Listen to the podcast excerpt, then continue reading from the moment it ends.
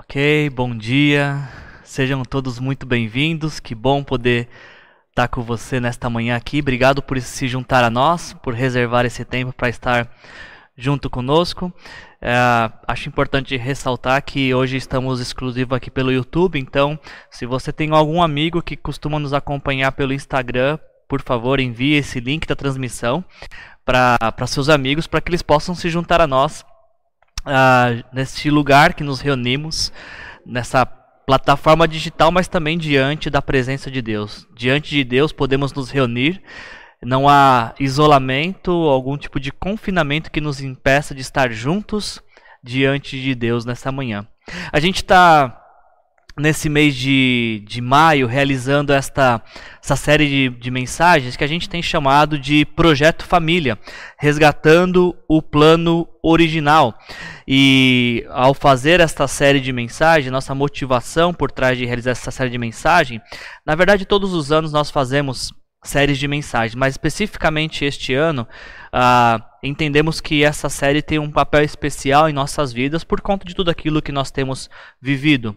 Todos os anos nós realizamos séries de mensagens para nos levar a, a ver, rever como estão nossas relações familiares e como elas podem melhorar.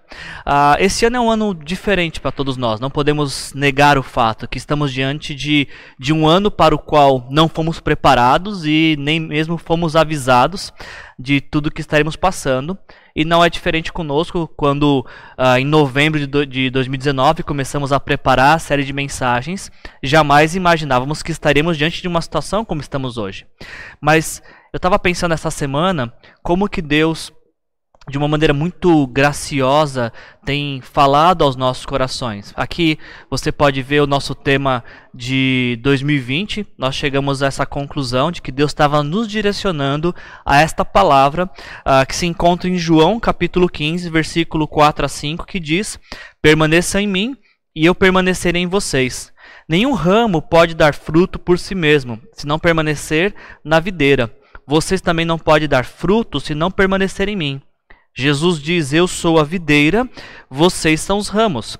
Se alguém permanecer em mim e eu nele, este dá muito fruto, pois sem mim vocês não podem fazer coisa alguma.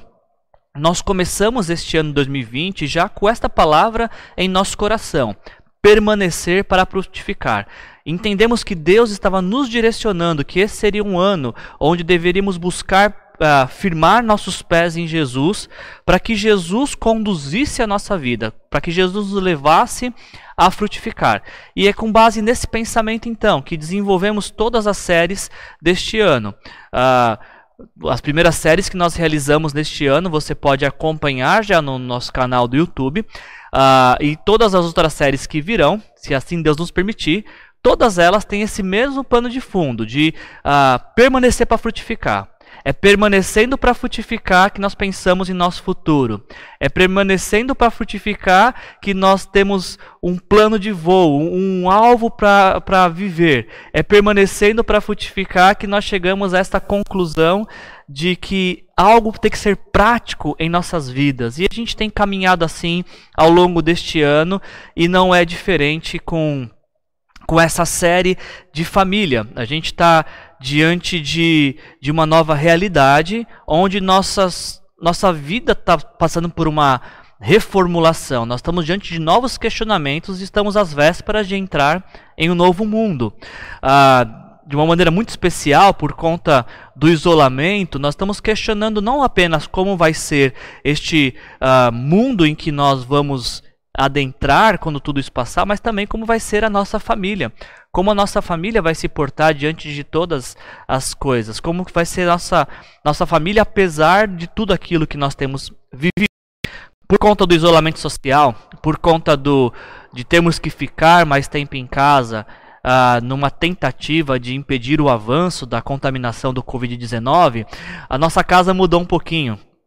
A nossa casa agora ela se transformou em casa de verdade e não mais em lugar apenas de dormir. Agora a casa é casa mesmo. É lugar de refeições na mesa, é lugar de, de intensificar relações, é lugar de proteção.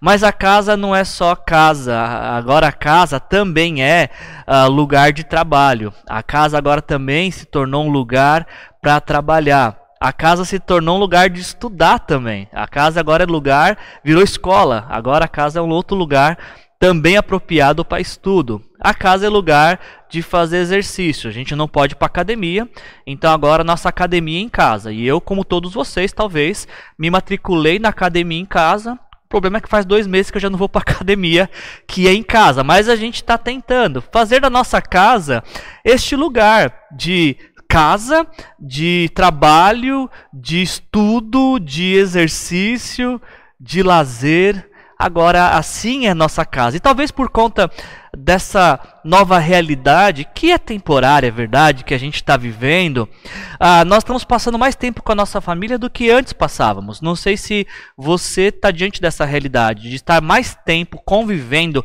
no mesmo ambiente que a sua família do que em outros momentos da vida. E neste tempo em que estamos passando mais tempo junto, a maioria das pessoas, talvez para não dizer todas as pessoas, ah, nós estamos nos deparando com sentimentos, sensações, emoções que talvez não fossem tão evidentes em outro momento da nossa vida. Mas por conta do confinamento, do isolamento social, talvez alguns sentimentos, algumas sensações estão surgindo e que talvez você, como muitas pessoas, não tenha sabido lidar muito bem com isso.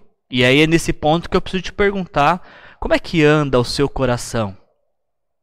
Se você pudesse fazer, uh, se aquietar e conseguir silenciar todas as vozes, os ruídos da vida, e silenciando-se, sentando com, num, numa, numa situação de quietude, puder questionar se questionar uh, como é que você tem se sentido nesse tempo de isolamento social.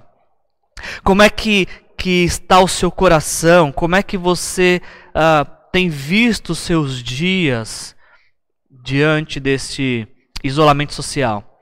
Aqui na nossa igreja nós temos uma psicóloga, a Shirley Veríssimo. Se você quiser conhecê-la, você pode procurá-la no, no, no Instagram. Ela está lá como Shirley Veríssimo, psi se eu não estiver enganado, essa é, o, é como você pode encontrá-la. E quando eu ia iniciar esta série de mensagens, sabendo de que nós falaríamos um pouco sobre emoções e uh, os efeitos do isolamento social nas nossas emoções, eu conversei um pouco com a Shirley, uh, que tem feito um ótimo trabalho como psicóloga, e ela a gente trocou alguns materiais e uma das coisas que a Shirley me enviou é um material que tem esse título. Uh, quem eu quero ser uh, durante a Covid-19. Você já se fez essa pergunta já? Quem você quer ser durante a Covid-19? Porque isso é uma escolha. Nós não podemos ser frutos de dizer que uh, aquilo que temos sido somos por conta da, da Covid-19, somos por conta do isolamento social. Não, estamos diante de escolhas. Quem queremos ser? Diante da Covid-19. Alguns, algumas possibilidades, uh, alguns lugares onde nós podemos nos encontrar diante da Covid-19. Primeira posição, primeiro lugar que nós podemos nos encontrar nesse tempo é nisso que a gente está chamando de zona do medo. Na zona do medo, como você pode estar vendo, uh, é um lugar onde as pessoas uh, passam maior parte do seu dia reclamando. Tudo está ruim, nada está bom, o, inclusive, até pessoas que usam a Bíblia falam: olha, isso aqui é o fim dos tempos, porque a Bíblia diz que no fim dos tempos teria ah, doenças, olha aí. E aí começa a criar todo um alarme, toda uma. Ah, uma ansiedade uh, e, e, começa a viver uma vida de, de muito sofrimento porque, por conta de reclamações, de murmurações, como se isso, esse momento que a gente estivesse vivendo fosse o definitivo, fosse o último capítulo de nossas vidas. Não, não é. Mas algumas pessoas estão nessa, nessa zona do medo. E por estarem na zona do medo, acabam desenvolvendo um sentimento de autopreservação. Eu fiquei espantado quando uh, o anúncio do isolamento aconteceu, acho que dia 11 ou 13 de março, se não estiver enganado, mas na primeira quinzena de março, quando foi decretado isolamento, pessoas correndo para o supermercado para comprar papel higiênico. Me pareceu curioso essa ideia, né? Vamos ficar em isolamento. O que a gente compra? Papel higiênico. Eu não sei qual que passou pela cabeça das pessoas, mas a gente percebe que na zona do medo as pessoas pensam nisso, na autopreservação. Não importa se vai ter papel higiênico para todos ou arroz para todos, importa que o meu estoque esteja cheio, o meu bunker esteja cheio, o lugar onde eu vou ficar recluso esteja abastecido. E os outros? Não, os outros não sei, eu sei de mim. Essa é uma típica característica de quem está ah, ah, alojado na zona do medo, quem vive na zona do medo que busca autopreservação, que está preocupado com o seu bem-estar, que está preocupado com a sua satisfação, que está frustrado e reclamando porque não pode mais ir ao shopping, ao cinema ou jogar futebol. São características ah, da zona do medo. A busca pela autopreservação, sem se importar com outras pessoas que estão ao seu redor, e isso inclui até mesmo a sua família. Mesmo no mesmo lar, ah, existem aqueles que estão à procura da sua autopreservação. E para evitar a tristeza, estão buscando coisas que apenas lhe satisfaçam e às vezes até a custo da, da alegria dos outros da sua casa. Essa é uma possível escolha que algumas pessoas têm feito nesse tempo. Uma outra possível escolha que as pessoas têm feito de um lugar onde elas querem estar eu estou chamando aqui de zona de aprendizado. Na zona do aprendizado, por conta de tudo o que temos passado e vivido, algumas pessoas estão reconhecendo seus limites. Estão percebendo de que ah, elas estavam vindo num ritmo acelerado de vida e agora é tempo de pisar no freio, de poder ah, avaliar melhor todas as coisas e saber aonde pode ir e aonde não pode. Quais são os seus limites? Na zona de aprendizado também é um momento de uh, reconhecer as próprias emoções, de reconhecer uh, quando uh, extravasa e excede no falar, quando deveria falar e não fala e acaba se omitindo, quando fala demais, quando fala de menos, quando fala o que não deve de reconhecer os sentimentos, de falar, olha, isso me entristece, isso me alegra, e aí poder fazer as coisas que alegram o coração. Na zona de aprendizado, ah, é um lugar onde as pessoas agora, um momento, quem está nessa, neste momento de vida, numa zona de aprendizado, consegue racionalizar a situação. Em vez de se deixar levar pelo desespero ou pela ansiedade, consegue centrar-se racionalizar e procurar uma solução. Ainda na zona do aprendizado, é um lugar onde as pessoas dão fim ao consumismo compulsivo, seja de alimento, seja de notícias. Algumas pessoas, como eu, por exemplo, uh, estão optando por não ver mais noticiários. Eu tenho optado particularmente uh, em ler notícias, ler jornal ao invés de ver jornal, porque ao ler eu escolho a matéria que eu quero ver. E essa é uma característica de quem está transitando nessa zona de aprendizado, de poder responder com mais clareza e mais uh, quietude a essa demanda nova da vida. Agora, uma última possibilidade de quem quero ser durante o Covid e que eu queria apresentar para vocês é o que eu estou chamando aqui de zona de expansão, ou você pode trocar esse título por zona de crescimento ou ainda de zona de desenvolvimento.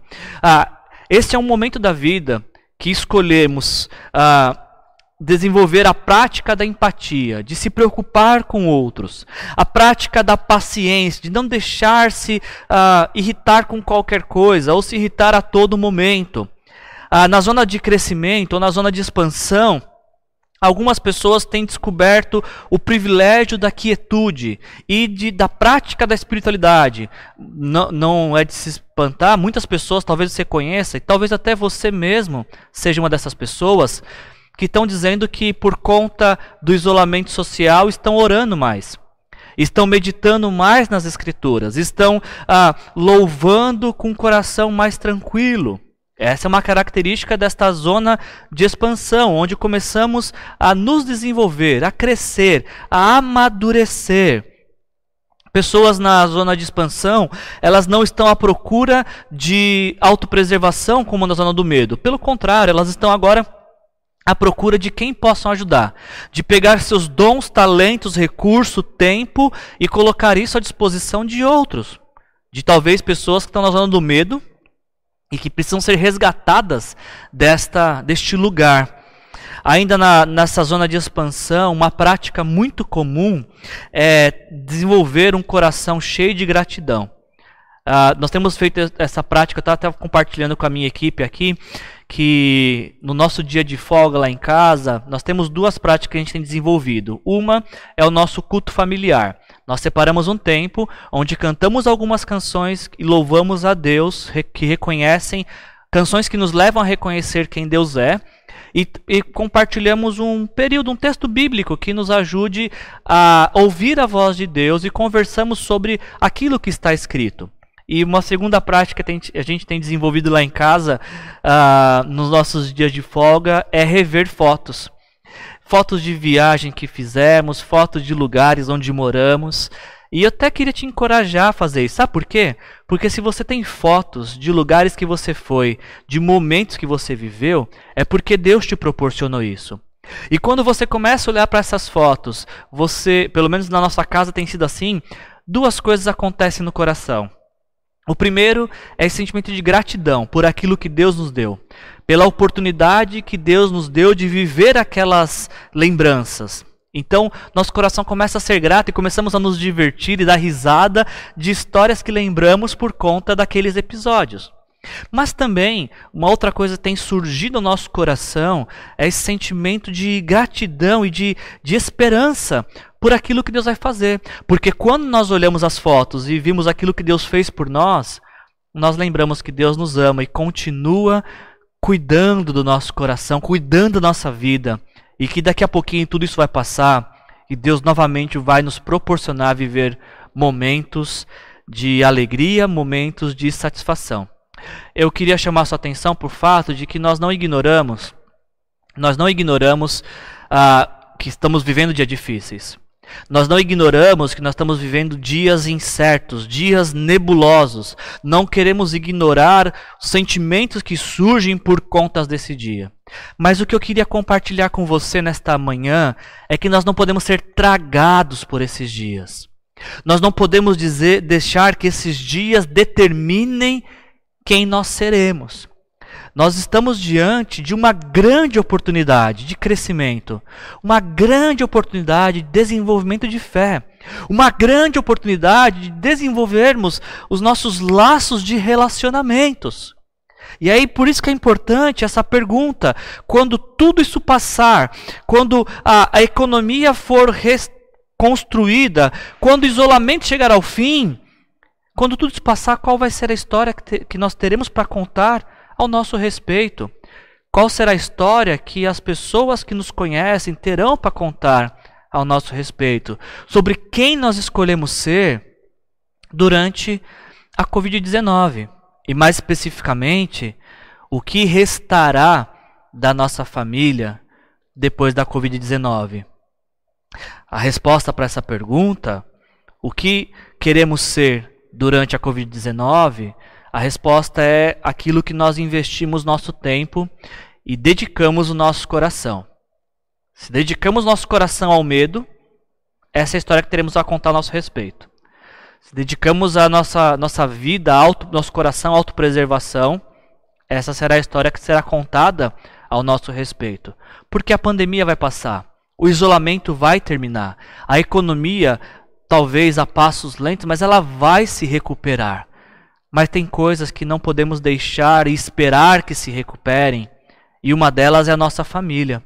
Como vai ser a nossa família depois de tudo isso? Bom, a resposta é depende da maneira como escolhemos viver neste tempo transitório para vivermos o tempo duradouro.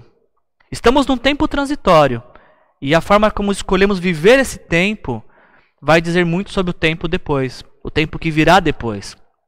O que vai ser da nossa família depois de tudo isso depende.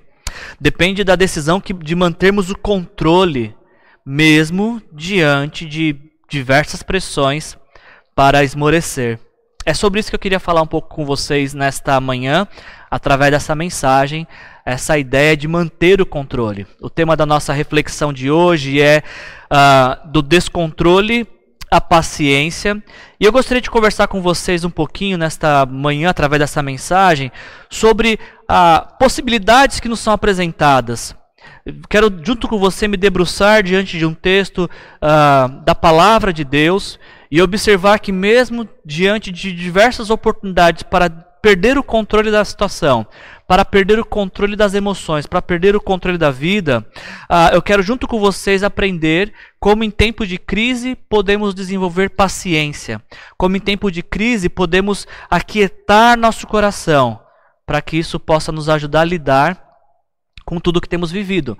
Ah, como temos feito nessa série de mensagens, já que é para falar de família, nós estamos fazendo algumas ah, reflexões sobre algumas famílias. Estamos meditando na história de algumas famílias da Bíblia. E através daquilo que Deus fez nessas famílias, a expectativa de que se obtivermos a mesma obediência e abrirmos nosso coração para que Deus nos cuide de nós, também Deus possa fazer a mesma coisa em nossa família. Uh, hoje o personagem da nossa história, a família que a gente vai conversar nesta, nesta mensagem, é sobre a família de Jó. E talvez você, mesmo que você não seja um leitor assíduo da, da Bíblia, você já deve ter ouvido a expressão popular paciência de Jó ou escravos de Jó que jogavam caxangá. Inclusive, eu acho que não é o mesmo Jó esse, porque nós não conhecemos essa história de escravos que jogavam caxangá. Mas o nome Jó é um nome talvez familiar para você. Você possivelmente já ouviu esse o nome deste homem, já ouviu falar deste homem chamado Jó. E para falar então sobre descontrole e paciência, eu escolhi a, eh, a história desta família que passou talvez pela pior crise familiar que você e eu poderíamos ouvir. Eu não conheço história familiar e crise familiar maior do que a desta família. Mas a Bíblia nos conta que ah, essa família superou essa crise e a vida depois da crise foi melhor do que a, a vida antes da crise. Então eu quero, creio que essa história tem muito para nos contar sobre a paciência e como a paciência pode transformar nosso viver, pode nos conduzir a, até o final desta crise e a viver uma vida melhor, seja na crise e depois da crise também. Falar em paciência, eu acho que eu queria compartilhar algo com vocês que eu considero muito importante. Nosso tema hoje é a gente vai falar sobre paciência. E eu penso que uma das lições mais importantes da paciência seja nos fazer entender que nosso atual momento de vida não é o último. A lição mais importante que a paciência tem para nos ensinar é que nosso atual momento não é o nosso último momento. A paciência ela nos ajuda a suportar dias difíceis, sabendo que eles são passageiros, sabendo de que eles são no máximo uma vírgula na nossa história e não o ponto final. É, a paciência nos ajuda a compreender a, a, a, história da nossa vida de uma maneira mais ampla e não nos rendermos e nos prostrarmos diante de um dia difícil, de um momento difícil. E você pode pensar, mas como é que isso é possível? Quando o momento é ruim, como é possível enxergar além dele? Bom, a resposta disso é que quando, ah, isso só é possível quando fazemos essa leitura através da eternidade, quando à luz da eternidade olhamos nossa vida. Porque se nós baseamos nossa vida apenas em momentos e ficamos presos no momento que a gente está vivendo, realmente a situação é de descontrole. Mas quando a gente olha para a nossa vida à luz da eternidade, nós compreendemos que Deus tem um plano melhor e um plano maior para a gente. Que cada momento da nossa vida não deixa de ser apenas momentos. Quando a gente olha para a vida à luz da eternidade, nós lembramos de que existe um Deus que nos ama e que tem conduzido os nossos passos na história. Quando Deus envia Jesus ao mundo para morrer na cruz pelos nossos pecados, ele demonstra o quanto nos ama e o quanto a, a todo momento, quando nós entregamos nossa vida para Ele, Ele conduz nossos passos, seja em tempos de crise, seja em tempos de alegria. E é isso que a paciência vai despertar em nosso coração. Deus está no controle de todas as coisas. E por nos amar, Ele vai nos conduzir todos, nós, todos os passos da nossa vida. Deus vai nos levar adiante dessa crise. Olhe para a sua vida, não com os olhos do momento, mas com os olhos da eternidade. Por falar em paciência, olha o que o dicionário diz que é paciência. De acordo com o dicionário, paciência é a virtude que consiste em suportar males, dissabores e incômodos resignadamente, sem revolta ou queixa. Paciência, de acordo com o dicionário, é a qualidade de quem espera com calma e serenidade o que se trata. E ainda o dicionário nos diz que paciência é a perseverança em realizar ou continuar um trabalho apesar das dificuldades. Paciência tem a ver com constância. Eu não sei se nesse tempo de isolamento você perdeu a paciência em algum momento. Talvez seja esta uma boa hora, através dessa mensagem, talvez você está diante dessa mensagem porque Deus quer ou te, te encorajar e te dar força para você continuar paciente, ou quem sabe uma oportunidade de você sair do descontrole e agora ter o coração cheio da paciência que Deus te pode te conceder. Não tem nenhum personagem que a gente poderia usar melhor para falar sobre isso do que Jó. E eu queria que você me acompanhasse então na leitura de, desse texto que fala um pouco da história dele. Jó 42, versículos de 1 a 17. E assim a palavra de Deus fala comigo e com você nesta manhã, em nome de Jesus. Então Jó respondeu ao Senhor: Sei que pode fazer todas as coisas, e ninguém pode frustrar teus planos. Perguntaste: Quem é este que com tanta ignorância questiona a minha sabedoria? Sou eu. Falei de coisas que não entendia, coisas maravilhosas demais que eu não conhecia. Disseste: Ouça, e eu falarei. Eu lhe farei perguntas e você responderá. Antes, eu só te conhecia de ouvir falar. Agora, eu te vi com os meus próprios olhos. Retiro tudo o que disse e me sinto arrependido no pó e nas cinzas. Depois que o Senhor terminou de falar com Jó, disse a Elifaz de Temã: Estou muito irado com você e com seus dois amigos, pois não falaram o que é certo a meu respeito, como fez o meu servo Jó. Por isso, peguem sete novilhos e sete carneiros, levem os animais a meu servo Jó e ofereçam holocaustos em favor de si mesmos. Meu servo Jó orará por vocês, e eu aceitarei a oração dele. Não tratarei vocês como merecem por sua insensatez, pois não falaram o que é certo a meu respeito, como fez o meu servo Jó. Então ele faz de Temã, Bildade de Suá e Zofar de Namá fizeram o que o Senhor havia ordenado. E o Senhor aceitou a oração de Jó. Quando Jó orou para os seus amigos, o Senhor o tornou próspero de novo. Na verdade, o Senhor lhe deu o dobro do que tinha antes. Todos os seus irmãos e suas irmãs e seus amigos de outros tempos vieram e festejaram com ele a mesa de sua casa. Eles o consolaram e o confortaram por todas as provações que o Senhor tinha enviado contra ele. E cada um lhe trouxe um presente de prata e um anel de ouro. O Senhor abençoou Jó na segunda parte de sua vida ainda mais que na primeira. Ele teve 14 mil ovelhas, 6 mil camelos, mil junta de bois e mil jumentas. Deus também deu a Jó sete filhos e três filhas. Jó chamou a primeira filha de Gemima, a segunda de Késia e a terceira de Queren Rapuque. Em toda a terra não havia mulheres tão lindas como as filhas de Jó, e seu pai lhes deu herança junto com os irmãos delas. Depois disso, Jó viveu 140 anos e viu quatro gerações de filhos e netos. Então morreu depois de uma vida longa e plena.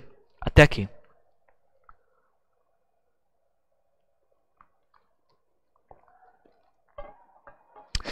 Nós acabamos de ler o final da história deste homem chamado Jó. E como nós acabamos de ler, a última frase desse texto que lemos e que relata a último, a última momento da vida de Jó, lemos que Jó viveu 140 anos e viu quatro gerações de filhos e netos. Então morreu depois de uma vida longa e plena. Certa vez eu ouvi alguém dizer que nós não devemos nos impressionar da forma como as pessoas começam suas histórias, mas deveríamos nos impressionar como elas terminam a sua história. Não deve gerar deslumbre aos nossos olhos o início de uma história, mas o final, de como essa história termina. E a gente acabou de ver o, término da história de Jó. E quando a gente olha para esse a forma como a história de Jó termina, talvez esse seja o final feliz que toda pessoa queria. Quem não gostaria de chegar ao final de sua vida rodeado de filhos, netos, seguido de uma vida longa e plena? O final da história de Jó é o final que todos nós queremos. Esse é o final feliz que todos nós queremos. Aliás, sendo que esse texto que nós lemos é o final da vida de Jó, é o último capítulo da vida de Jó, e último capítulo do livro também, ah, deixa eu destacar alguns pontos do final dessa história e que é a conclusão da nossa mensagem. Eu quero começar a mensagem hoje pela conclusão, já que eu comecei pelo final da história de Jó. Um ponto que eu destaco desse final da história de Jó é que o texto que nós lemos diz que Jó, Jó disse: Sei que pode fazer todas as coisas, e ninguém pode frustrar teus planos quando a gente lê essa frase, a primeiro pensamento que deve vir ao nosso coração, a primeira pergunta que deve emergir para nós é essa: O que, que aconteceu na vida de Jó que leva ele a ter tanta convicção da soberania de Deus? O que, que aconteceu em toda a sua vida para que no final da sua vida Jó tivesse essa compreensão, essa convicção? Sei que pode fazer todas as coisas. Essa é uma pergunta da conclusão da nossa mensagem. Uma outra pergunta com a qual nós vamos concluir nossa mensagem uh, é essa daqui, quando Jó diz: Antes eu te conhecia de ouvir falar, agora eu te vi com meus próprios olhos. Qual que é a diferença de conhecer Deus de ouvir falar, ou seja, de uma forma teórica, mas conhecer Deus de o ver com os próprios olhos, ou seja, de uma vida com Ele, de uma caminhada, de uma intimidade, de um relacionamento com Ele. O que, que aconteceu na vida de Jó que permite que haja esta mudança de um conhecimento teórico para um conhecimento de um relacionamento profundo. E uma última pergunta que a gente vai fazer: o autor do livro está escrevendo a respeito de Jó e diz: O Senhor abençoou Jó na segunda parte de sua vida mais que a primeira. E a minha pergunta para você é: o que levou Jó a ser mais abençoado na segunda parte de sua vida do que na primeira? Eu sei que não é muito comum começar uma pregação pela, pelo final. Eu sei que não é muito comum iniciarmos a pregação uh, com as perguntas finais. Eu sei disso, mas eu queria começar desta forma para que, enquanto estivéssemos conversando, essas perguntas estivessem na sua, na sua memória, elas estivessem diante dos seus olhos e diante de tudo que a gente vai conversar, que você observasse, deixasse que seu coração começasse a ser despertado para a resposta destas questões.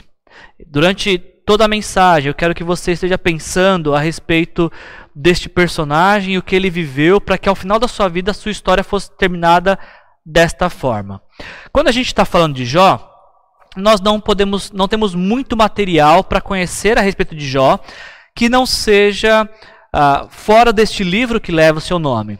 Fora do livro de Jó, Jó só é mencionado em outros dois textos das Escrituras. Primeiramente em Ezequiel, quando é dito em Ezequiel: Tão certo quanto eu vivo, diz o Senhor, ainda que Noé, Daniel e Jó uh, estivessem no meio da cidade, uh, não salvariam nem a seu próprio filho, nem a sua filha, pela sua justiça, salvariam apenas a sua própria vida. Ou seja, em Ezequiel, nos tempos de Ezequiel, Jó já era um personagem da literatura judaica conhecido como um homem justo.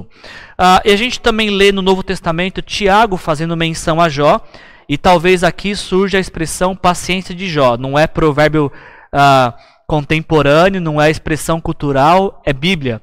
A Bíblia diz que uh, Tiago falando, né? Eis que temos por felizes os que perseveram, os que perseveraram firmes. Tendes ouvidos a paciência de Jó e viste o fim que o Senhor lhe deu. O Senhor é cheio de terna misericórdia e compassivo. Então, se Ezequiel vai falar de Jó como um homem justo, Tiago vai falar de Jó como um homem paciente. Agora, eu queria chamar sua atenção para que você percebesse como é que o autor do livro descreve Jó. Quem está escrevendo sobre Jó diz que Jó, na terra de Uz, vivia um homem chamado Jó. Ele era íntegro e justo, temia a Deus e evitava o mal. Ele tinha sete filhos e três filhas, e possuía sete mil ovelhas e três mil camelos, quinhentas parelhas de boi, quinhentos jumentos e muita gente ao seu serviço. Ele era o homem mais rico do Oriente. Três características de Jó que eu destaco para você. A primeira delas é que o autor faz questão de dizer que ele era um homem íntegro e justo. Isso tem a ver com a forma como ele conduzia a sua vida. Jó era um homem íntegro, que é um sinônimo de, uh, de retidão, honradez, de fibra moral. Um homem justo que fazia o que era correto, de fazia, de zelar pelo direito, de fazer aquilo que é devido. Ainda o texto nos diz que Jó é um homem que temia a Deus e evitava o mal. Isso diz respeito à sua espiritualidade, de como que a sua fé dita o rumo de sua vida. Inclusive, nos primeiros versículos, se você quiser conhecer toda a história de Jó, você pode ler os primeiros versículos que vão falar que os filhos de Jó com frequência faziam festas e ao final de cada festa, Jó, como pai, ele fazia questão de orar pelos seus filhos, de interceder pelos seus filhos, porque talvez, talvez seus filhos tivessem ofendido a Deus. Então, na possibilidade dos filhos terem ofendido a Deus, Jó intercede por seus filhos, Jó clama por seus filhos. Eu faço um parênteses aqui para você, você que é pai, homem, que me ouve, você que tem filhos. Qual foi a última vez que você orou pelos seus filhos? Qual foi a última vez que você intercedeu a Deus pelos seus filhos? Qual foi a última vez que você falou, Deus, olha para os meus filhos, tenha misericórdia dos meus filhos, abençoa os meus filhos. O texto nos diz de Jó, no primeiro capítulo, que essa era a prática constante de Jó. Jó constantemente orava pelos seus filhos. Você que é pai, que me ouve, você poderia dizer que você constantemente também ora pelos seus filhos? Há uma importância muito grande de nós, pais, orarmos por nossos filhos, de abençoarmos nossos filhos, de declararmos palavras de bênção sobre a vida deles. Essa é a nossa tarefa, é aquilo que se espera de nós como pais. É o que Jó fazia, frequentemente orava pelos seus filhos.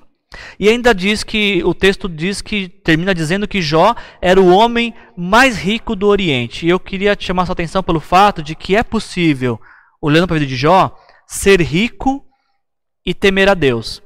É possível ser rico e ser íntegro.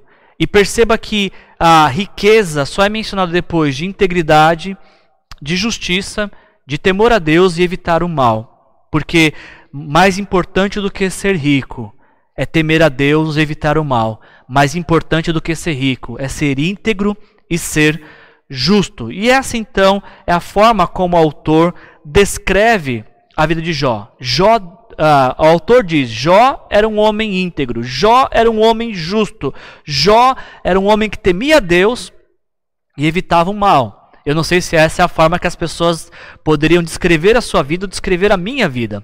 E é muito bom quando alguém nos descreve assim. Agora, melhor ainda é quando essa descrição vem dos lábios do próprio Deus. Porque uma coisa é o autor do livro de Jó descrever Jó. Outra coisa completamente diferente, que tem um valor imenso, imensurável, é quando Deus, o próprio Deus, descreve Jó dessa forma. Olha como é que Deus se dirige a Jó. Ah, nos diz o texto bíblico, ainda no capítulo 1, que certo dia os anjos vieram apresentar-se ao Senhor e Satanás veio com eles. E o Senhor até questiona Satanás. Disse o Senhor a Satanás: De onde você veio? E Satanás respondeu ao Senhor: De perambular pela terra e andar por ela. Agora, preste atenção de como Deus, o próprio Deus, Criador do universo, descreve Jó. Disse então o Senhor a Satanás: Você reparou no meu servo Jó? Não há ninguém na terra como ele, irrepreensível, íntegro, homem que teme a Deus e que evita o mal. Percebe que Deus não descreve Jó como um homem rico porque isso não é o mais importante a ser contado sobre a vida de Jó. É o próprio Deus que está qualificando Jó. Isso aqui é fantástico, né? De pensar em Deus uh, dando essa descrição de um homem. E mais detalhe, não é que Jó sabe que Deus vai falar dele, então fala, bom, deixa eu, deixa eu andar corretamente aqui, porque o dia que Deus falar bem de mim, eu já vou ter dado material para Deus falar. Não, essa é a prática de Jó. E essa é o que Deus tem para falar a respeito da forma como Jó está vivendo. Eu precisaria fazer uma pausa aqui só para te, te levar a pensar nisso, né? Se Deus fosse fazer uma descrição a seu respeito, de que forma Deus iria te descrever nesse dia?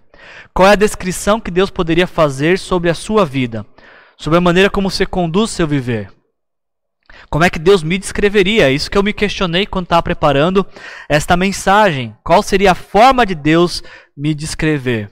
Será que Deus também me descreveria e te descreveria como alguém justo, íntegro, que o teme e que evita a todo custo o mal? Ah, como eu disse para você, o Jó não sabe que está havendo esse diálogo entre Deus e Satanás. Jó não tem noção, ele está vivendo sua vida com integridade, justiça, temor a Deus, fugindo do mal, normalmente, e sem Jó saber, e isso é muito importante, sem Jó saber, está havendo esse diálogo entre Deus e Satanás. E aí Satanás faz um questionamento para Deus que muda completamente a história. E é um questionamento muito importante, tanto para a vida de Jó, quanto para mim e para a sua vida também. Porque quando Deus faz essa descrição sobre Jó, Satanás faz a seguinte pergunta para Deus: Será que Jó não tem razões para temer a Deus? perguntou Satanás. Acaso não puseste uma cerca em volta dele, da família dele e de tudo que ele possui? Tu mesmo tens abençoado tudo o que ele faz, de modo que todos os seus rebanhos estão espalhados por toda a terra. Mas, olha o que Satanás fala: estende a tua mão e fere tudo o que ele tem, e com certeza ele te amaldiçoará na tua face. Quando Deus fala das qualidades de Jó, Satanás diz que Jó só é assim porque é interesseiro, porque é oportunista, porque é mercenário. Satanás fala, mas é claro que ele é assim. Você faz tudo o que ele quer, você o abençoa, você, até mesmo essa expressão, você o abençoa em tudo o que ele faz. Satanás fala, mas ser igual ao Jó é fácil, porque é um homem abençoado porque é um homem protegido, porque é um homem guardado por Deus. Qualquer um Deus seria assim, qualquer um seria ah, temente ao Senhor, se o Senhor desse motivo para essas pessoas serem, se o Senhor ah, continuasse abençoando. Agora, o dia que o Senhor deixar de abençoá-los, eles vão te abandonar, eles vão se voltar contra o Senhor, eles vão ah, deixar de se relacionar com o Senhor. Isso é muito importante porque, embora Satanás está falando a respeito de Jó, esse questionamento de Satanás se aplica a toda a humanidade. Esse questionamento se aplica também a mim e a você, de que, da pergunta se nós nos relacionamos com Deus por aquilo que Deus nos dá. Se nosso relacionamento com Deus está condicionado à, à forma como Ele nos protege, se o nosso amor a Deus ele só existe porque esperamos contar com as bênçãos de Deus. O mesmo questionamento que Satanás faz a Deus sobre Jó poderia ser muito bem feito ser feito sobre mim e sobre você. Será que amamos a Deus só por aquilo que Deus faz? Ou será que somos capazes de amar Deus mesmo que Deus não nos dê absolutamente nada? Seríamos capazes de amar a Deus se essa pandemia não terminar? Nós tivermos que desenvolver um novo estilo de vida por conta do que estamos vivendo? Ou não, só vamos amar a Deus se a pandemia terminar? Se nossos estoques estiverem abastecidos, se nosso corpo estiver saudável? Este é o questionamento que Satanás faz a respeito de Jó e que poderia ser facilmente feito, ser feito a meu respeito e a seu respeito também. E aí então, o Deus fala: não, Jó não é assim, você pode tirar tudo dele, ele ainda vai continuar temente a Deus. E aí, nesse momento, então, nos diz que. Uh, o texto nos diz que Jó uh, passa por um período de muita dificuldade. Depois desse diálogo, e sem ele saber, é sempre bom destacar isso. Uh, Jó tem seus bois, jumentos, camelos roubados, ou seja, ele perde todas as suas posses. Uh, Jó tem seus escravos assassinados, seus empregados assassinados, e a pior de todas as perdas. Ah, nos diz o texto bíblico que um dia os filhos de Jó estavam em uma casa fazendo uma festa, e aí uma tempestade veio e derrubou, deu contra os alicerces da casa, e os dez filhos de Jó morreram neste acidente. E é nesse momento que Satanás poderia imaginar que ah, Jó confirmaria sua teoria de quando um homem perde tudo, ele abandona Deus, é nesse momento que temos um dos textos mais lindos da Escritura. Nos diz o texto de Jó 1, capítulo 1, que ouvindo tudo isso, ou seja, quando Jó recebe todos esses relatórios do que perdeu, bens, empregados ah, e principalmente filhos, os, todos os seus filhos, ao ouvir isso, Jó levantou-se, rasgou o manto e raspou a cabeça. Pro, ah, prostrou-se no chão em adoração e disse: Saí nu do ventre de minha mãe e nu partirei. O Senhor deu, o Senhor levou, louvado seja o nome do Senhor. Em tudo isso, Jó não pecou, nem de nada culpou a Deus. Eu não sei você, mas quando a gente lê esse texto, a, primeira impressão pode ser que a gente esteja diante de um super-homem. Como assim? Alguém que perdeu tudo e parece um homem de gelo, alguém que não fica abalado, alguém que não sente o golpe. Mas não é isso que o texto está nos dizendo. O texto nos diz que a primeira coisa que Jó faz quando ele ouve a notícia, ele rasga o manto e rapa a cabeça, num sinal de luto, num sinal de um, de um sofrimento, de uma dor insuportável. Agora, o que eu chamo a sua atenção para esse texto é que ah, Jó não se torna escravo da dor. Ele não se torna escravo do sofrimento porque ele está vivendo dentro do sofrimento, mas o sofrimento não está vivendo dentro dele. Porque diante dessa história de dor, dessa tragédia familiar, de perder tudo o que tem e ainda perder os filhos, a gente lê que depois de se prostrar, Jó louva o Senhor. Jó não peca. Em outras palavras, Jó prova que Satanás estava errado, que é possível perder tudo, mas ainda manter o temor a Deus, de manter a fé em Deus, de manter o amor a Deus, sabendo de que na vida passaremos por diversas dificuldades, mas ainda podemos continuar amando a Deus.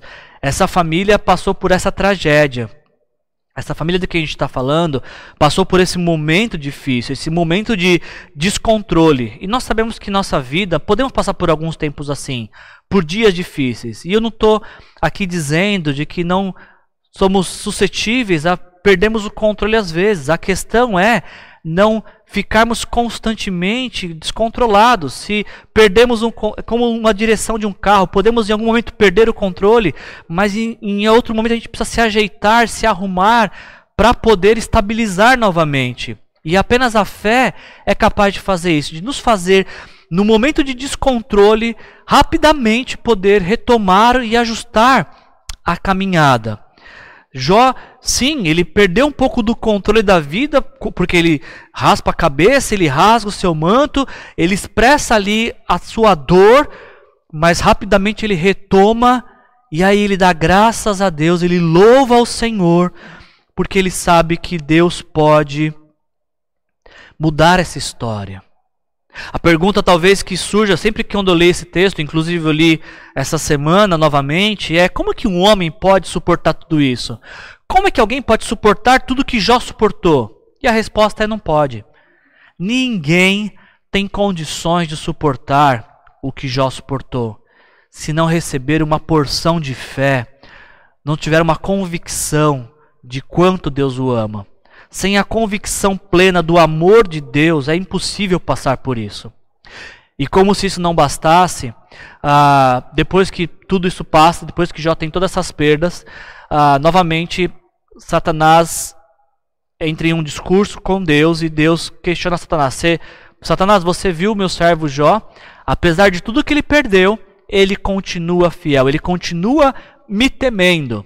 E aí Satanás fala mais uma vez para Deus as seguintes palavras. Ah, ah, mas é claro que ele te tem, porque você deixou ele ainda com o corpo saudável. Se você se, se ele perder a saúde, aí sim ele vai te abandonar. E Deus fala: não, não vai.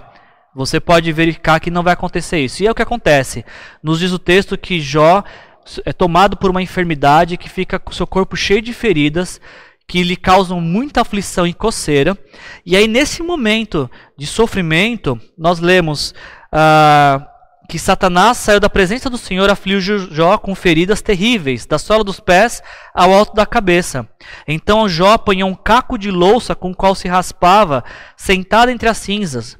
Sua mulher lhe disse: Você ainda mantém integridade? Ou seja, Deus tinha falado que Jó era um homem íntegro, e a mulher dele está reconhecendo: você ainda mantém integridade depois de perder tudo e perder a saúde. A mulher de Jó fala: amaldiçoe a Deus e morra. Ele respondeu: Você fala como uma insensata. Aceitaremos o bem dado a Deus por Deus e não o mal. E preste atenção nessa frase final. Em tudo isso, Jó não pecou com os lábios. Mais uma vez, Jó sofre um ataque. Além de ter perdido tudo, agora perde saúde. Só lhe resta o sopro, fôlego de vida. E, e algo terrível acontece porque a crise familiar se intensifica ao ponto de sua própria mulher falar isso para ele. Porque se eu não amaldiçoe, Deus morre logo. E sabe, gente, às vezes eu li esse texto e tinha uma má impressão da, da esposa de Jó. Mas preparando a mensagem essa semana, eu fiquei pensando eu tive um olhar mais compassivo para essa mulher e pensei que ela também perdeu dez filhos. Ela também está sofrendo porque perdeu os bens qual, dos quais desfrutava. E ela está olhando agora o marido sofrendo, o marido enfermo. Então, antes de criticar essa mulher pelo descontrole que ela teve, ela também está dentro de uma crise familiar. Ela também está vivendo uma crise muito parecida com a de Jó. A única diferença é que ela não está enferma, mas ela está olhando o marido que ela ama padecendo. Então não critique essa mulher. Entenda de que ela está passando também por uma crise junto com seu marido e sua família. Mas aí Jó fala também de maneira me parece um pouco áspera, você parece uma insensata. Em outras versões você fala como uma louca. Há uma crise no casamento aqui. Mas Jó destaca algo positivo propício nessa frase que eu queria compartilhar com vocês. Ele fala: aceitaremos o bem dado por Deus e não o mal. Em tudo isso, Jó não pecou com seus lábios. Existem duas frases iguais nas experiências de Jó. Duas, por duas vezes, nas duas experiências, se repete: em tudo isso, Jó não pecou. Porque um homem pode perder tudo, mas ainda assim manter o seu temor a Deus, manter o seu amor a a Deus, manter seu coração conectado com o coração de Deus. A história de Jó, depois que ele então perde todas as coisas, depois que ele perde a doença e se instala essa crise no casamento dele, a, o término da história e, e talvez 80% do livro vai nos contar a chegada de quatro amigos de Jó que vão tentar consolar eles. Os primeiros três acabam falando que Jó está sofrendo porque pecou. Então que ele deveria se arrepender de tudo que tinha feito, porque passou a sofrer desse jeito, só pecando muito. E a todo momento, Jó está falando para esses três amigos: Não, eu não pequei. Meu sofrimento não é culpa de um pecado que eu tenha cometido, mas é uma ação da soberania de, de, um Deus que permitiu isso acontecer na minha vida. E aí depois surge um quarto amigo que vai trazer conselhos para Jó poder se voltar para Deus. Depois que esse quarto amigo fala, ah, entra na história Deus. E é muito interessante a gente ler esse parte final do texto de que Deus não traz resposta para Jó. Deus faz perguntas. O diálogo entre Deus e Jó é através de perguntas retóricas. Mais especificamente, 70 perguntas. Deus faz 70 perguntas para Jó. Quando Deus vai conversar diretamente com Jó, ele faz 70 perguntas para as quais Jó não tinha nenhuma resposta. E aí, isso nos leva ao capítulo que nós lemos no início e a conclusão dessa mensagem. Porque nós perguntamos ah, como é que. O que aconteceu na vida de Jó para que ele chegasse a ter tanta convicção da soberania e do poder de Deus? Quando Deus conversa com Jó, fazendo perguntas, Deus está mostrando para Jó o seu poder de criação. Está mostrando tudo aquilo que ele fez. Está mostrando da, de como ele governa de maneira soberana sobre a história. E a revelação da soberania de Deus faz com que Jó tire o foco do seu sofrimento. Faz com que Jó uh, não foque mais no que lhe falta, mas naquilo que ele tem, que é Deus em sua vida. Depois que Deus fala com Jó, Jó percebe de que Deus está no controle de todas as coisas, mesmo que todas as coisas estejam fora de controle. Eu quero te pedir que você destaque esta frase e guarde ela no seu coração. Deus está no controle de todas as coisas, mesmo que todas as coisas estejam fora de controle. Então, respondendo à pergunta, como é que Jó tem tanta convicção da soberania de Deus? Porque Jó sabe que Deus está no controle de todas as coisas, mesmo que a vida esteja dizendo o contrário. O segundo questionamento que nós levantamos e que, que, que surge uh, dessa mensagem é que diz o texto que uh, existe uma diferença na caminhada de Deus com Jó, ou melhor dizendo, de Jó com Deus. Que Jó fala: Eu te conhecia de ouvir falar, mas agora os meus olhos te veem. O que, que aconteceu para que houvesse essa mudança da perspectiva e da forma que Jó se relaciona com Deus. Eu penso que quando Deus se revela a Jó através de questionamentos, depois de tudo aquilo que ele tinha vivido, Jó compreende que Deus continua sendo Deus, mesmo que ele, Jó, já não fosse mais o mesmo. Deus continua sendo Deus, mesmo que Jó tenha sido desfigurado por conta da dor e do sofrimento. No pior cenário de sua vida, Deus continua sendo o mesmo Deus que também existia no melhor cenário de sua vida. E aqui talvez seja algo, uma das coisas mais preciosas a se dizer do livro de Jó. É que Satanás pensou que tirando tudo de Jó, Jó abandonaria Deus. O que Satanás não entendeu é que o tudo de Jó era o próprio Deus. O tudo de Jó era a sua relação com Deus, o amor e o temor que ele tinha por Deus. E isso ninguém pode tirar. Isso não está baseado em posses, isso não está baseado em condições de vida. Isso está baseado em um relacionamento direto com Deus. Tim Keller falando sobre esse assunto, ele fala o seguinte: Jó nunca viu o porquê ele sofreu, mas ele viu Deus e isso foi o suficiente. Jó nunca soube desse diálogo entre Deus e Satanás, mas permaneceu amando a Deus.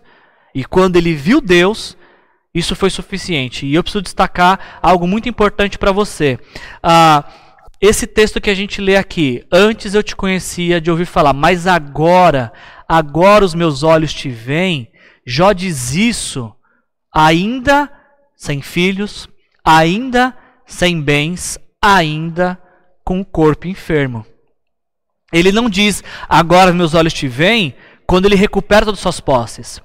Ele não diz, ainda meus olhos te veem, quando ele recupera, os, quando ele tem novos filhos, porque filhos não se recuperam. Ele teve novos filhos. Jó não diz, agora os meus olhos te veem, quando seu corpo está saudável. Não, ele diz isso ainda na condição que se encontrava no começo da história. Porque ele viu Deus e ver Deus para ele foi suficiente. E ainda um último questionamento que, que nós vimos é que nós levantamos esse questionamento, né? O que levou Jó a ser mais abençoado no final de sua história do que no início da sua história? E a resposta é que a integridade de Jó ajudou ele a passar por esse momento de crise. O fato de continuar amando e temendo a Deus e querendo honrar a Deus fez com que ele passasse pela crise para viver uma nova história com Deus. Jó entendeu de que o seu momento de vida talvez não era o último momento de vida. Por mais que Jó estava caminhando para aquilo que ele achava que fosse o final de sua vida, quando ele encontra com Deus, quando ele tem um encontro com Deus, quando ele conversa com Deus, ele percebe de que Deus pode renovar e recomeçar a sua vida. Em outras palavras, Jó entende que a dor é apenas uma vírgula na história e não o ponto final. A gente leu que por duas vezes se diz sobre Jó que Jó não pecou. Que tudo que aconteceu, Jó não pecou. E a gente poderia até encerrar a, a poderia ter sido encerrada a história da vida dele, a, contando de que Jó pecou e aí não teria talvez o restante dos capítulos para contar. Mas Jó preferiu não pecar e porque escolheu não pecar, a gente tem agora a história da sua restauração e de como Deus restaurou a história da sua vida e restaurou a sua crise familiar.